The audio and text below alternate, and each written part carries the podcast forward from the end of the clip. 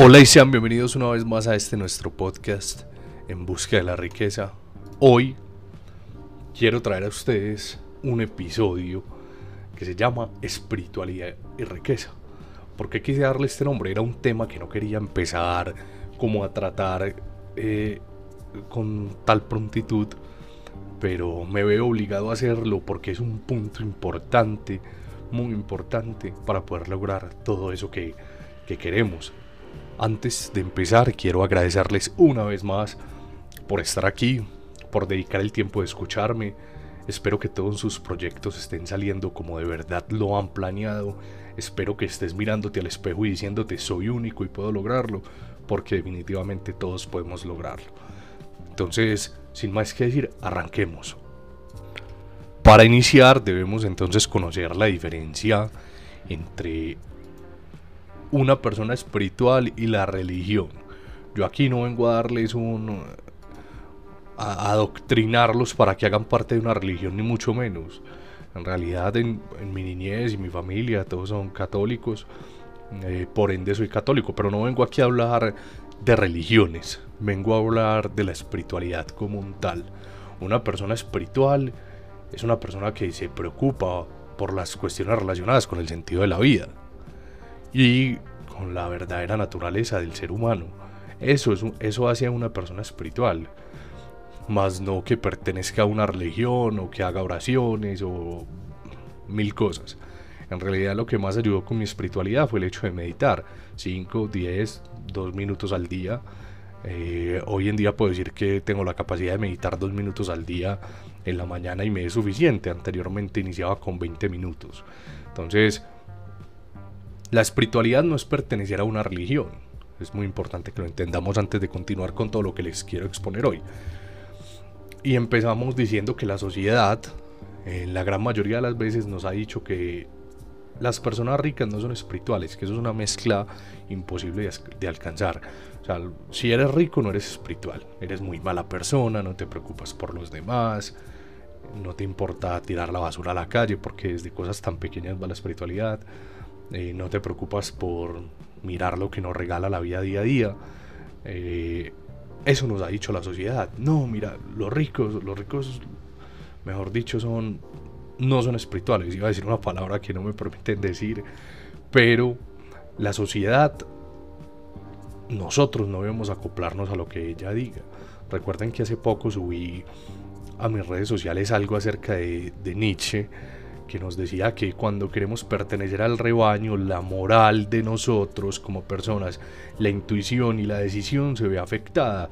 ¿Por qué? Porque empezamos a actuar como ese rebaño por lo general actúa. Y nosotros no podemos permitirnos que nuestra moral se vea afectada por un rebaño, más no por lo que en realidad somos en nuestro ser y lo que queremos lograr y lo que queremos alcanzar. Para continuar, muchas veces hay fenómenos que uno no se explica. Y aquí sí quiero intrometerme un poquito a esa energía más grande que cualquiera de nosotros, o ese ser más grande que cualquiera de nosotros, como lo quieras llamar, en realidad no me importa. Pero si quieres alcanzar la riqueza con mayor facilidad, lo vas a necesitar. Vas a necesitar creer en algo, vas a necesitar confiar en algo, en una energía. Hay muchos libros que lo que expresan ese, ese ser superior o esa energía superior como una masa sin forma. Entonces, eh, los quiero invitar a que si no lo tienen, lo hagan, crean en una masa sin forma, en algo, en algo. ¿Por qué? Porque es que hay fenómenos que no podemos explicar, así de simple. Eh, sino miren todo lo que nos rodea, miren todo lo que nos rodea. Y en eso vas a poder encontrar muchos fenómenos que no tienen ni siquiera explicación. Eh, y no me refiero a lo que nos rodea netamente, a lo que está a tu alrededor, a lo que está, a lo que yo tengo aquí, un vaso de agua, un par de cuadernos, unas anotaciones, un computador. No, o sea, mira lo que rodea nuestra Tierra y define cuántas de esas cosas ni siquiera los mismos científicos pueden explicar. Y partiendo de ahí, si empiezas a fijarte en lo que ha pasado en tu vida desde el momento en que naciste hasta ahora, has tenido experiencias espirituales que ni siquiera tú puedes explicar. O es que tú decidiste nacer. Eso no lo decidiste tú.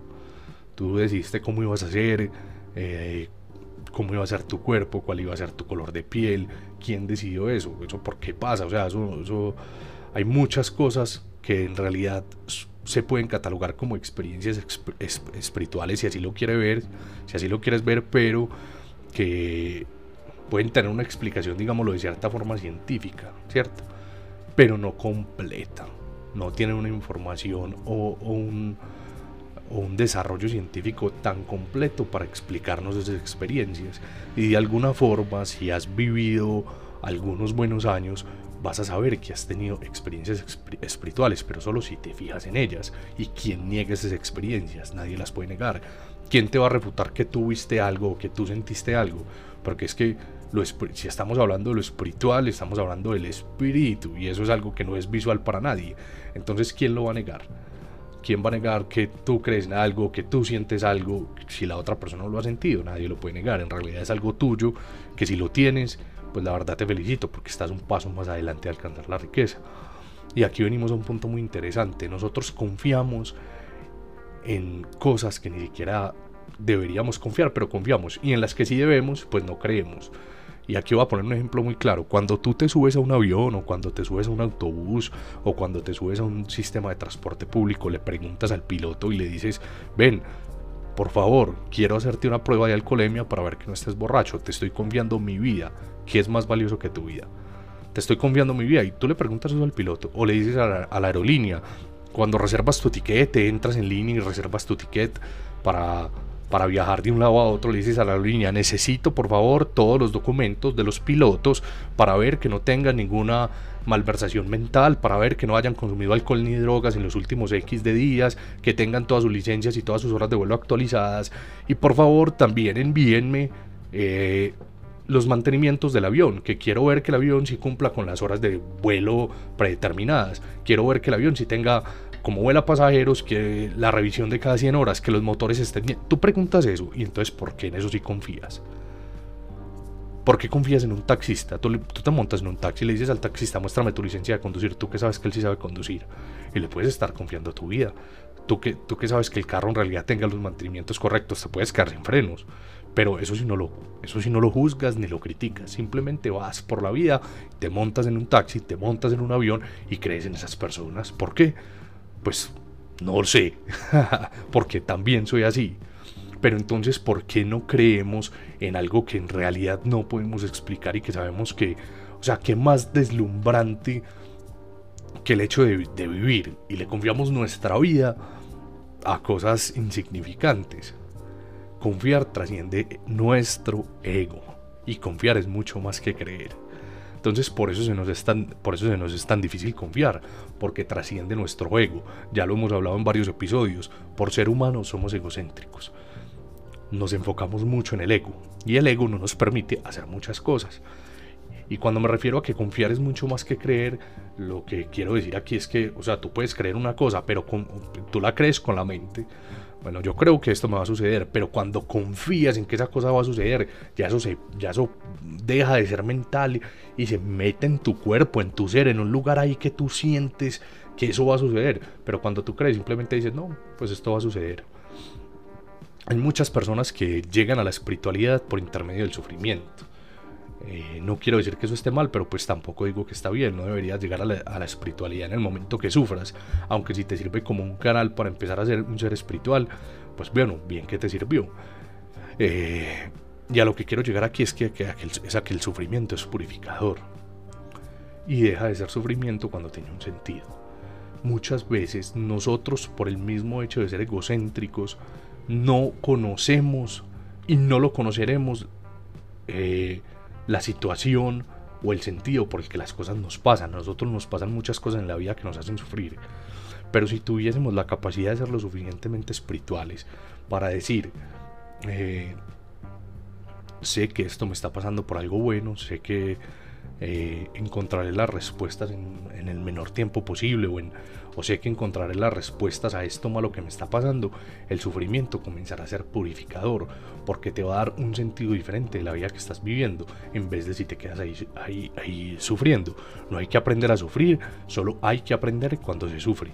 llévense esta frase con ustedes. No hay que aprender a sufrir, pero hay que aprender cuando se sufre. Eh, una de las cosas que más me ha afectado a mí en la vida ha sido la muerte de mi madre.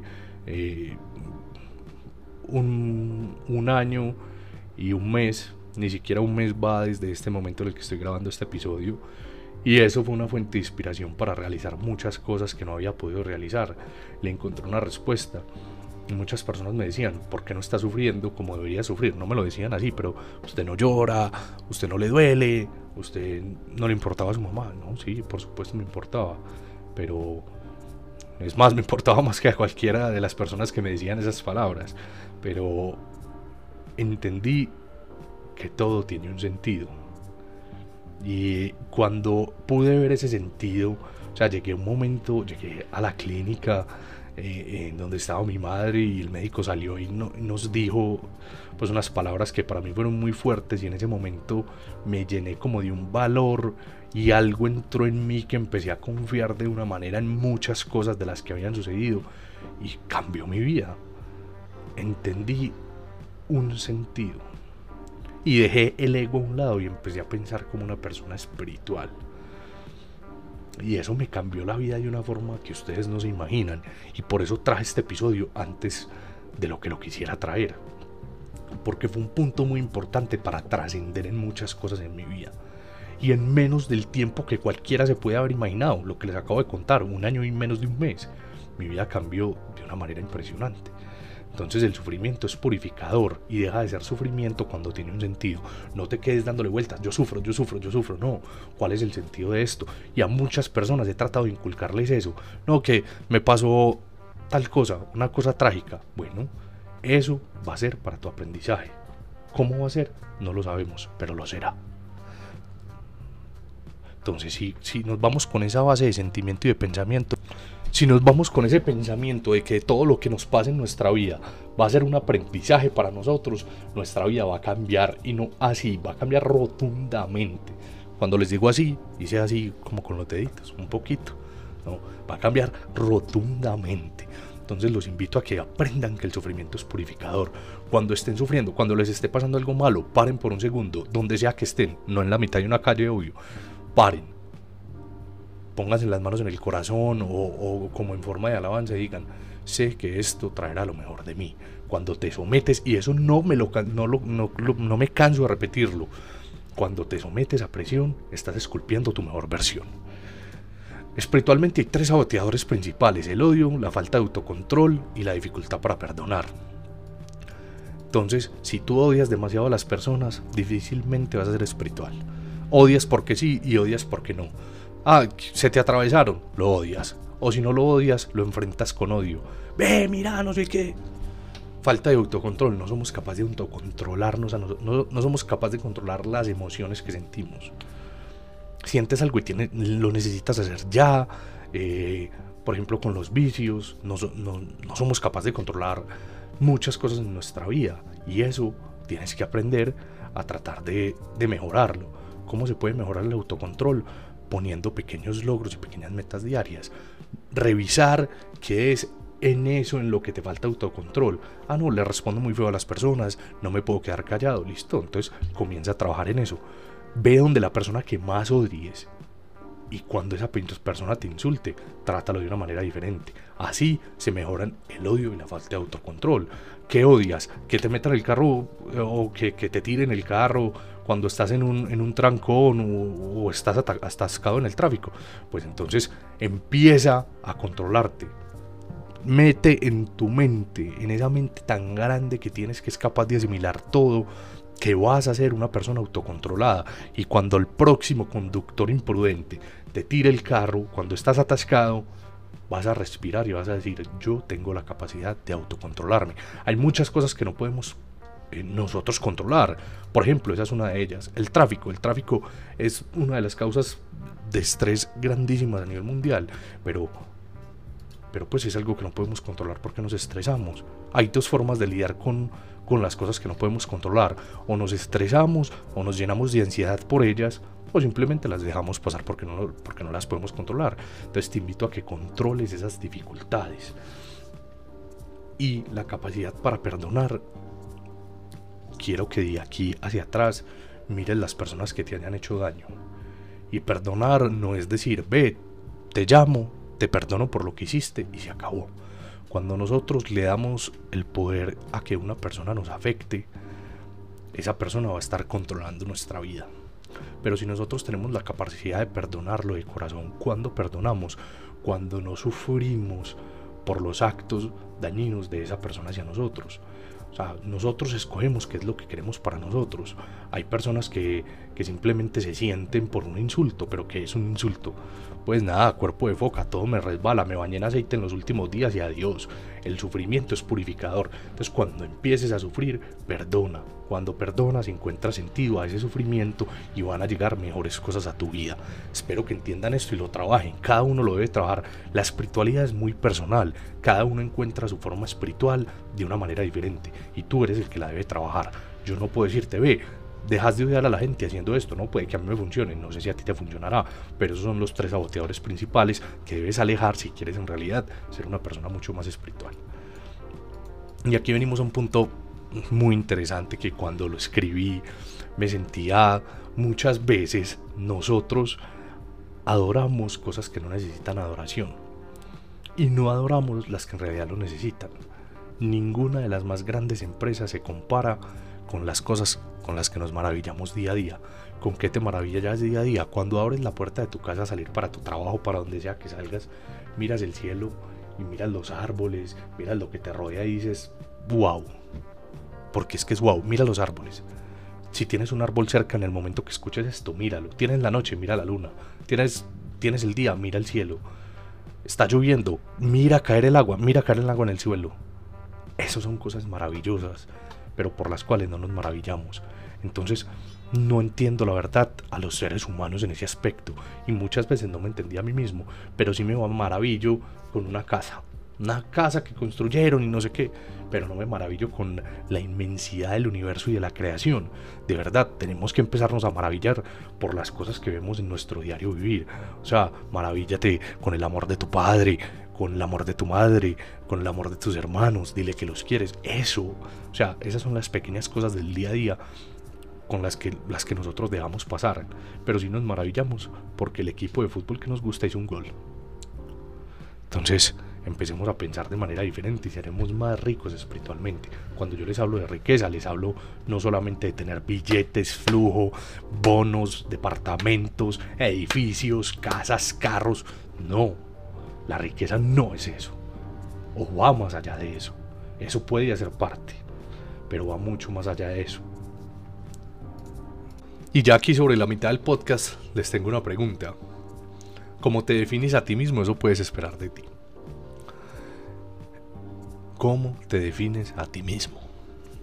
Respóndanse esa pregunta. ¿Quién eres? No tu nombre, ni tu edad, ni tu título, ni tu dinero, ni lo que has hecho. ¿Quién eres tú? ¿Quién eres? Eso puedes esperar de ti. La definición que saques con esta pregunta, eso es lo que puedes esperar de ti. Si crees que lo que vas a esperar no es suficiente, entonces comienza a cambiarlo. Y mucha gente me ha dicho, Alejandro, ¿y para qué ser espiritual? Pues, ¿para qué? Para alcanzar la riqueza yo tengo que ser espiritual. ¿Por qué? Porque ser espiritual te convierte en un ser inspirador. Ya hablamos de que si quieres ser millonario debes impactar como mínimo un millón de personas. ¿Quieres ser millonario? Impacta un millón de personas y lo serás.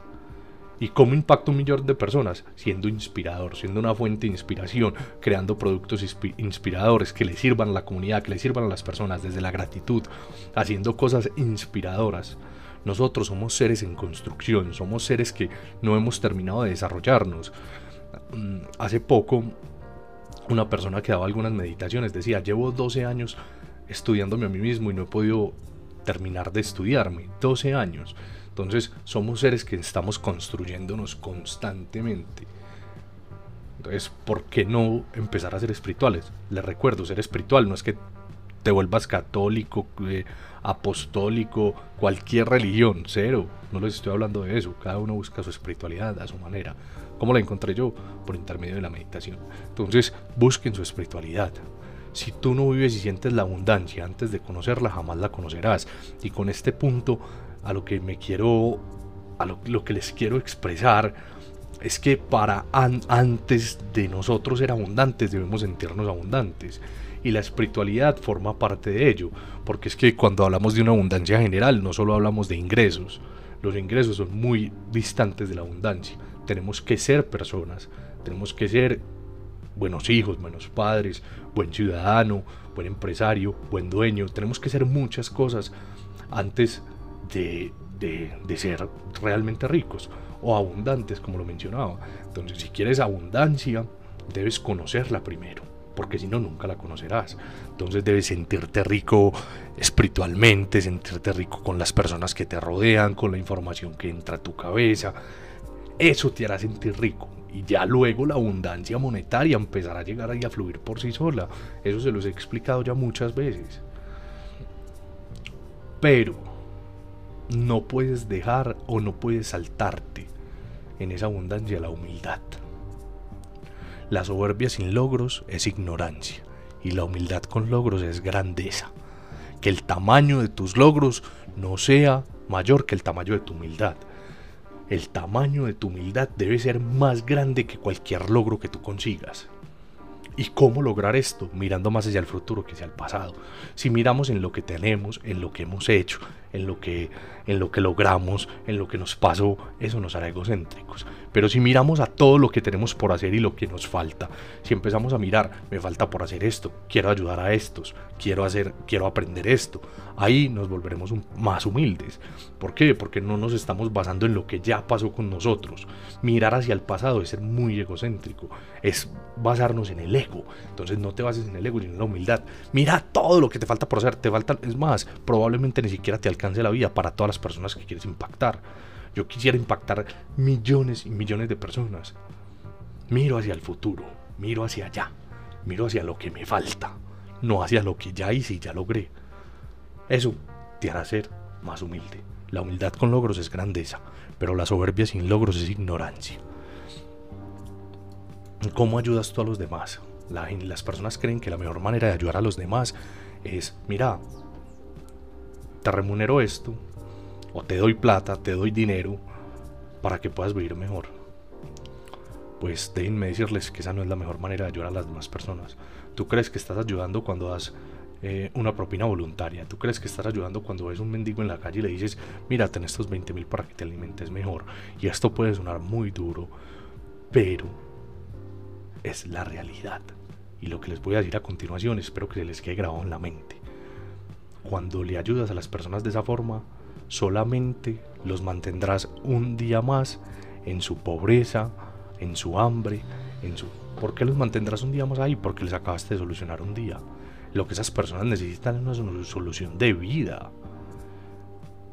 Y aquí vuelvo y pongo como ejemplo a mi madre. Ella ayudaba que ustedes ni se imaginan. Después de un año todavía me encuentro con personas en la calle y me dicen, ve, tu mamá me ayudaba. Sí, ¿en qué? ¿Cómo así? Yo no la... Yo a usted no la conozco.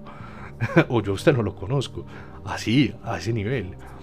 Pero muchas de las personas que ayudaba, me puede fijar, están mejor en este momento, cuando ella faltó, que antes cuando ella les ayudaba. ¿Por qué? Porque solamente por prolongaba su pobreza. Mira, yo te soluciono con este dinero, con estos 20 mil pesos, con estos 5 o 10 dólares, te soluciono un día. No tendrás hambre por hoy, pero mañana la volverás a tener. Diferente es si yo te digo, vení, yo te cambio, te visto y te ayudo a trabajar para que salgas de esa pobreza, te consigo un trabajo, te, te regalo un libro para que te leas, te inspiro a que debes cambiar la forma en la que vives. Eso, a eso es ayuda. Entonces tienes que tener muy claro cómo ayudas a las demás personas. No tienes que tener dinero para ayudarlos. En realidad la ayuda monetaria sirve, da placer, pero la ayuda monetaria para las demás personas puede ser mucho porque les quitaste el hambre por una vez, pero no es la mejor forma de ayudar. La mejor forma de ayudar no es cambiando un día, es cambiando una vida. ¿Y cómo cambias una vida? Haciendo que las personas vean la vida de una manera diferente, inspirándolos. Ustedes no se imaginan la cantidad de familiares, no muchos, pero los familiares y las personas que rodeaban el círculo que mi madre ayudaba, que están mejor desde que ya falta. ¿Por qué? Porque trabajan, porque se volvieron más responsables, porque empezaron a tener un sentido diferente de la vida. Ya quieren salir de pobres, pero en ese momento no. Querían coger el teléfono y llamar para que les dieran lo que les hacía falta. Lo que ayudas debe ser casi que igual a lo que anhelas. Si quieres mucho, ayuda mucho. Si no, no estarán estas dos fuerzas en equilibrio. Y al estar desequilibradas, pueden haber, no digo que vayan a haber cosas malas en tu vida, pero si no, no alcanzarás por completo lo que quieres. La única fuerza que a nosotros nos hace cambiar en realidad es el deseo. Entonces, ¿cómo empezamos a cambiar todas esas cosas que Alejandro nos acaba de decir por intermedio del deseo? Pero no un deseo momentáneo. Por ejemplo, les voy a poner un ejemplo del mundo diario. A una persona le dicen que tiene cáncer por de, no sé, de hígado porque consume mucho licor. Y esa persona deja de consumir licor. ¿Por qué? Porque el deseo de vivir es más grande que el deseo de morir de ese tipo de deseo me refiero, no me refiero al deseo que sentimos por el placer que nos da algo momentáneo, no, me refiero a un deseo grande. Entonces, ¿qué, ¿cuál es el deseo que tienes? ¿Quieres ser rico? ¿Quieres ser abundante? Entonces, ese deseo debe ser lo suficientemente grande para cambiar esas cosas que hasta ahora no estás haciendo bien. El deseo de ayudar, el deseo de ser mejor, el deseo de ser abundante en todas las facetas de nuestra vida. Recuerden, el dinero solo compra la felicidad cuando lo usas en un acto de generosidad. No estoy hablando solamente de monedas, de billetes, de casas, de carros, lo que les dije anteriormente. No estoy hablando solo de eso. El dinero solo compra la felicidad cuando lo usas en un acto de generosidad. Si eres generoso con lo que tienes, y no quiere decir que, repito lo mismo, la generosidad no es que vayas a ir a regalar tu dinero. Con dinero puedes hacer muchas cosas montas una empresa para preparar, con el dinero, montas una empresa para preparar habitantes de calle a que puedan ser empleados, domiciliarios, no sé, algo así. Esa ayuda, esa ayuda cambiará vidas, no cambiará días. Eso es lo que necesitamos nosotros pensar. Y la mejor decisión espiritual que puedes tomar aquí en este momento, ya casi llegando a nuestro final del episodio, es cambiar el odio por el amor. Cuando cambias el odio por el amor, te vuelves una persona más sabia y mucha más abundancia llegará a tu vida. Antes, así antes de terminar, muchas personas creen en la ley de la atracción. Hace mucho tiempo salió una película, o pues un fragmento que decía El secreto, basada en el libro El secreto, que nos decía cómo utilizar la ley de la atracción o qué era la ley de la atracción. Y yo descubrí con el tiempo que la ley de la atracción no funciona si uno se sabotea. ¿Y cómo se sabotea uno a sí mismo? Empezando a pensar mal. Por ejemplo, vamos a poner aquí ejemplos. Yo quiero, no sé, digamos una casa me imagino la casa, me imagino las puertas de la casa, me imagino las ventanas de la casa, el piso, la cocina, absolutamente todo, la alacena, las camas, los dormitorios, todo, imagínate toda la casa. Pero si luego dices, empiezas a traer la casa, esa casa va a ser mía yo la quiero así, esa casa es mía yo la quiero así, y lo repites una y otra vez, pero sin momentos de tu día empiezas a decir, eh, pero ¿será que yo sí me merezco esa casa? Ah, pero es que cuánto tengo que trabajar para poder comprarla. Ahí te estás saboteando. Cuando empiezas a sabotear, a sabotear la ley de la atracción, ella no funciona. Tienes que empezar desde cero. Sí, otra vez imaginarte la casa. ¿Por qué? Porque esa casa en realidad no es la que quieres. Porque si fuese esa casa lo que quisieras, pues no te hubieras empezado a sabotear. Que todas las personas tenemos pensamientos momentáneos malos, sí, pero inmediatamente corrígete. No, no, no, ¿cómo así? Esa casa es mía, eso es para mí ya la tengo prácticamente, solo que en este momento no vivo en ella, pero esa casa ya es mía. ¿Cómo? Así, ya es mía. Ya la compró, no, pero ya es mía. Escuchen la diferencia. Escuchen la diferencia. Entonces, cuando lo que quiero es fuerte, el puedo es real. ¿Cómo vas a lograrlo? Ni idea, pero que vas a lograrlo, lo vas a lograr. Es que crean, en, crean, crean, confíen. Cuando el quiero es fuerte, el puedo es real debemos nosotros aprender también a dominar las emociones. Si nosotros no dominamos las emociones, ellas nos dominan a nosotros. Y para poder alcanzar lo que queremos, nosotros debemos estar lúcidos. Cuando estamos dominados por las emociones y sometidos, ustedes han visto luchas de la UFC, pues entonces imagínense que eh, sus emociones cuando los dominan les están haciendo una llave y ustedes están a punto de explotar. Uno que ve así, nada. ¿Qué oportunidades va uno a ver así? casi que imposible, con un dolor inmenso. Ese dolor, ¿cuál es? En el alma, en el corazón, enfermedades, muchas cosas. Vas a tener un dolor increíble, no te vas a poder ni mover y mucho menos vas a estar pendiente de lo que la vida está por ofrecerte. Entonces tienes que empezar a dominar tus emociones y autocontrolarte. hay personas que yo admiro que por su capacidad de que tienen una carga impresionante en sus hogares, eh, infidelidades, muertes de familiares, pero salen de su casa con una actitud. ¿Por qué? Porque saben que ellos dominan sus emociones. Ya habrá tiempo de enfocarnos en ellas y mejorarlas. pero las dominamos y nosotros somos los que prevalecemos. Ah, Alejandro, pero es que yo soy una persona que me mantengo muy triste. ¿Y pues qué es la tristeza? ¿Cómo defines tú la tristeza? Sentimientos y emociones, no sé. Yo la defino. Es experiencia, aprendizaje y fe. ¿Por qué? Porque de la tristeza aprendo. Porque me voy a volver un ser más experimentado y porque tengo fe en que eso está llegando para mejorar mi vida. Así de simple. Esa es la definición de tristeza que yo tengo. Experiencia, aprendizaje y fe. ¿Cómo puedo no estar triste? No perdiendo las ganas de todo lo que quieres lograr ¿Y cómo no pierdes las ganas? Incomodándote. Lo que siempre les digo, sometiéndose a presión. Espero que este episodio les haya servido. Ya. La verdad no lo quería traer tan rápido, pero me vi obligado eh, por el hecho de que la espiritualidad es demasiado importante. Porque la vida últimamente me ha dado como me ha tocado la puerta y me ha dicho enfócate en la espiritualidad, enfócate un poco más en la espiritualidad. Entonces, por eso quise traer este episodio. Y antes de irme quiero preguntarles cómo van sus hábitos de rico, cómo mantienes la motivación, cómo van tus quejas, cómo va la realidad que estás creando, qué tanto sabes, qué tanto sabes. ¿Crees que sabes suficiente o crees que puedes saber más? Siempre levanta el listón un poco más alto. Tú lo puedes lograr y tú lo vas a lograr. Recuerden que eso lo podemos hacer mediante pequeñas victorias diarias, vuelvo y lo repito. Y por último, muchas gracias.